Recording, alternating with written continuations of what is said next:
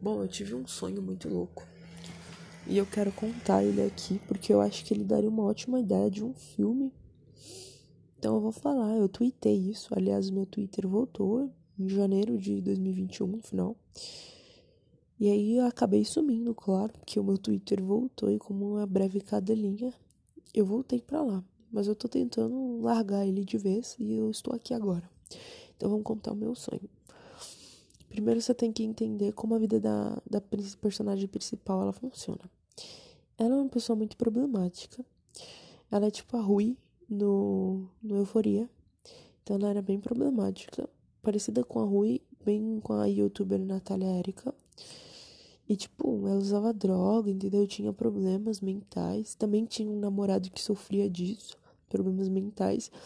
E, tipo, ela tinha uma melhor amiga que era mais certinha sabe, boazinha que fica falando, ai amiga, eu posso te ajudar, não sei o que, eu tô aqui por você. E ela sempre falava pra.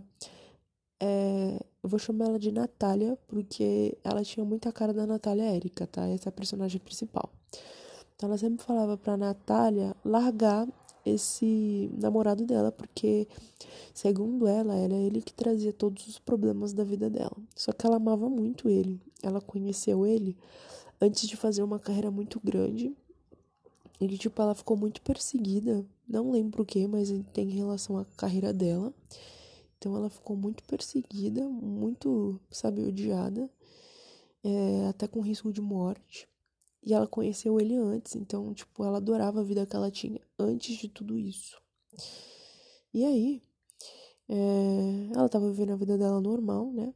Até que um, um momento, chegou o momento dela dormir, e quando ela acordou, ela estava numa vida paralela. Numa vida onde, tipo, tudo dava certo, entendeu? Ela não tinha problema de perseguição, o namorado dela era bom, só tinha um problema. A, a melhor amiga dela era ruim, não era boa, não dava. É, como se fosse uma perseguidora, sabe? Tentando é, bajular ela, roubar tudo que era dela. Eu acho que ela era rica. Por isso que ela era tão perseguida. Ela era muito rica. Por isso que ela era tão perseguida. Então, assim, ela é a amiga dela que fazia tudo isso, perseguia. E aí, ela, tipo, achou que isso era normal, dormiu de novo, acordou na vida normal dela.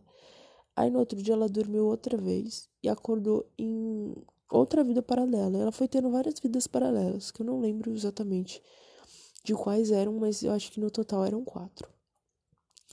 E aí, é, ela acabou ficando muito louca por causa disso, né? Muito maluca, como se, tipo, chegou um momento que só dela fechar os olhos, ela já começava a entrar nas vidas paralelas. Então, tipo, isso começou a bugar ela, como se fosse um jogo travado, entendeu? Bugado.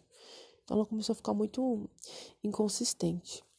Então ela teve uma breve ideia de, tipo, matar, se matar, suicidar em todas as vidas principais, em todas as vidas paralelas, para que ela fique só com a principal, né? Só que nisso ela sentiu muita dor no coração porque ela gostava muito dessa vida que eu tinha falado, segunda vida dela, na qual o namorado dela era bom e a melhor amiga era ruim, porque ela tinha o namorado dela finalmente que, tipo, o namorado dela também tinha problemas mentais, tinha depressão, tinha ansiedade, tinha um monte de coisa e que ela podia ajudar ele naquela vida. E aí ela, com muita dor no coração, ela contou isso pra amiga dela, aquela amiga dela, na vida principal, boa, claro. Ela contou e a amiga dela falou: é um jeito, você pode fazer. Sabe? Como se ela estivesse incentivando. E aí tá bom, ela foi fazer. Foi matando cada vida dela. E a última vida que ela, que, a paralela que ela teve, uma, que é aquela que ela gostava, que o namorado dela tava bem sã, ela foi se matar e na hora que, que ela foi fazer isso, o namorado dela viu e tentou convencer ela, tipo, como se desse um bug no sistema, tipo o WandaVision, tá ligado? Então ele falava, não, isso é tudo a sua amiga que tá planejando, para com isso, você não pode por favor, acredita em mim. Ela ficou tipo, não, não, isso é, não pode ser. Isso aqui é só uma vida paralela, não tem nada a ver. E ela se matou. E quando ela voltou para essa vida principal, já tinha a melhor amiga dela, a melhor amiga dela já estava lá.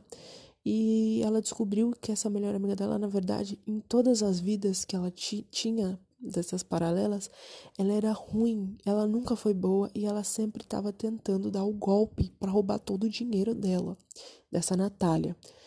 E cara, quando ela descobriu isso, ela já tinha dado o golpe e não tinha mais como ela consertar o dinheiro, porque a melhor amiga dela deu como se ela tivesse louca, tá ligado? Insana.